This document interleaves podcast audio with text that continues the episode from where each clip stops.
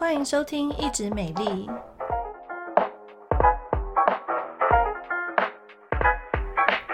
我是皮肤科蔡依珊医师，我是皮肤科胡一轩医师。Hello，大家好，我是皮肤科胡宜萱医师。那虽然呢，现在每一天的新冠肺炎确诊人数呢，好像有逐步下降。不过啊，目前就是我们的南部地区又进了一个，就是传染力目前最强的一个印度的 Delta 病毒株，所以这个新冠肺炎的疫情就还在一个算是一个很焦灼的一个阶段啦。那所以说呢，一定会有很多人心中有些疑问，说，诶，那我们是不是可以补充一些什么特殊的养分？我要吃什么，然后来增进自己的抵抗力，让我们自己身体比较健康，来对抗这个新冠肺炎疫情呢？所以我们今天呢会提到的就是。最近很红的这个维生素 D，Vitamin D。那针对这个维生素 D 呢，其实啊，陆陆续续在美国啊、欧洲各国，像英国之类的，还有一些亚洲。等印度等国家都有做一些研究，就去研究说，我们如果说身体缺乏这个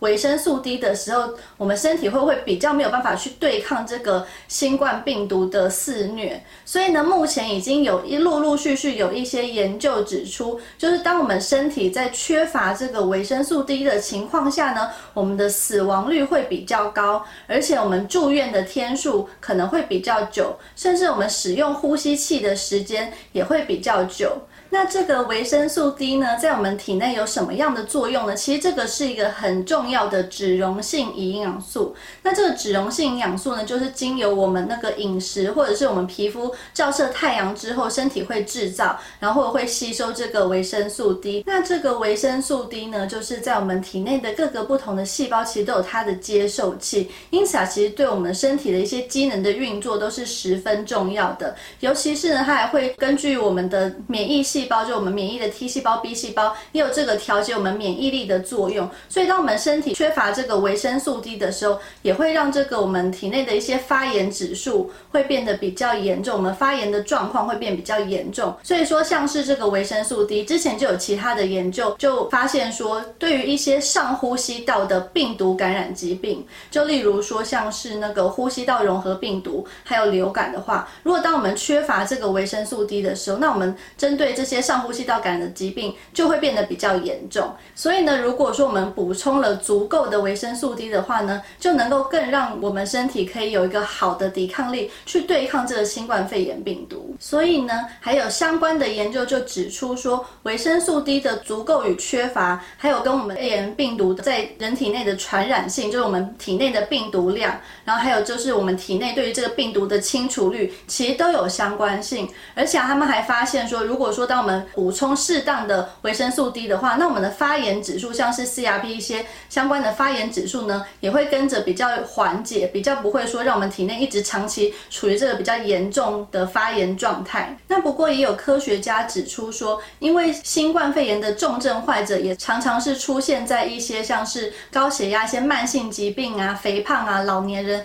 所以它缺乏维生素 D 和重症的族群其实是有一些重叠性的。因此我们并没有办法那么明确的指出说，如果补充足够的维生素 D，就一定可以对我们的呃身体对抗新冠肺炎有相当的帮助。而且就是根据之前的研究的话，它都是比较是属于回溯性的研究或者是观察性的研究。那如果说未来有一些是属于比较好的研究设计，它有随机分布，然后有双盲的话呢，那这样子比较严谨的研究才能够更支持让我们去补充这个维生素 D 来对抗新冠肺炎病毒。而针对目前的以上这些研究的话呢，那到底什么样的族群我们需要去补充维生素 D？那胡医师在这边呢就有几个建议。如果说第一个就是你是老年人，那你本身身体的制造维生素 D 的能力比较低，那还有就是说你。最近因为疫情的关系，大家都宅在家，很少出门，很少去晒太阳。那这样子的话呢，我们身体制造的那个维生素 D 的含量也会比较低。或者说你一些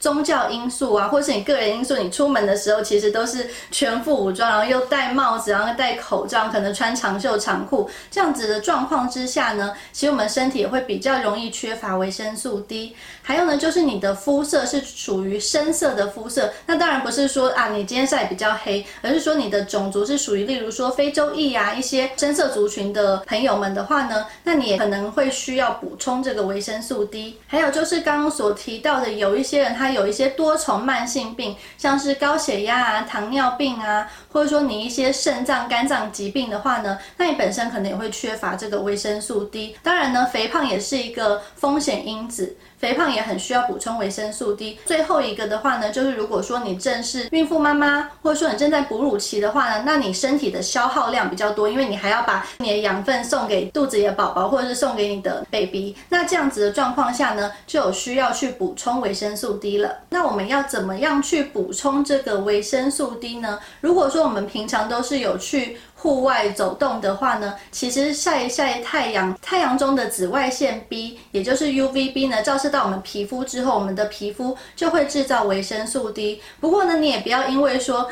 很想要制造更多的维生素 D，然后一直晒太阳，那这样反而会导致说你皮肤晒伤啊，甚至会有皮肤癌的风险。而且我们皮肤制造那个维生素 D 的量其实是有上限的，所以大家就是适当的晒就好了，还是要避开这个中午紫外线比较强的十点到下午两点这个时段哦。那第二个方式呢，就是用饮食来补充，像是动物的肝脏，然后那些深海鱼类，例如说鲑鱼，然后还有蛋黄，还有一些麦片，那或者说一些菇类呢，我们是那个菇类是有照射过紫外线的，那这些食物呢，就也含有丰富的维生素 D。不过，如果说你是属于那种比较容易缺乏，就有些慢性病啊，有些特殊状况的人，我们还是可以使用一些营养补充品，像是外面市售的话呢，可能就是有一些些定剂啊，或是胶囊的剂型。那还有说，例如说你不喜欢吃胶囊的，那也有一些滴剂的剂型，可以让你适当的去补充维生素 D。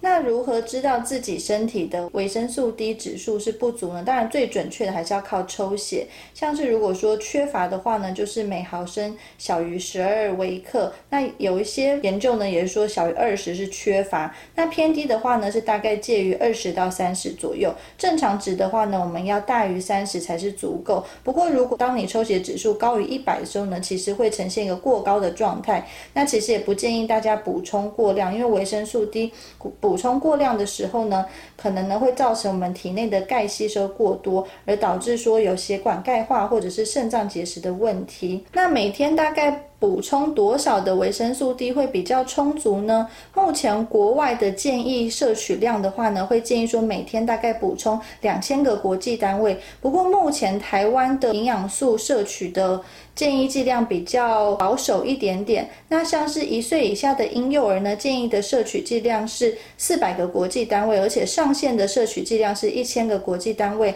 那成年人和小朋友的话呢，足够的摄取量每天是建议摄取四百。个国际单位，但是上限摄取量是两千个国际单位，所以目前台湾的规范和国外还是有点落差。不过民众就是可以根据说自己本身的需求，还有你原本的抽血指数，到底你是已经都偏低了，还是你本来就已经正常值，来做一个判断和摄取量的参考。那就来帮大家总结一下，其实我们尽量要维持一个健康的身体机能，以及补充充足的营养素，就我们要饮食均衡，然后摄取新鲜的蔬菜水果一些食物。那这样子的话呢，才能让让我们身体更健康，更能够去对抗这个新冠肺炎疫情。所以说，如果你是属于一些慢性病、一些容易缺乏维生素 D 的朋友们，那我会建议说，大家还是可以去补充你的维生素 D，或者是说你本来就已经抽血知道说你正在缺。法了，那当然更要补充。还有就是你的工作啊，是属于高接触风险的工作，或者是一些医疗工作人员的话呢，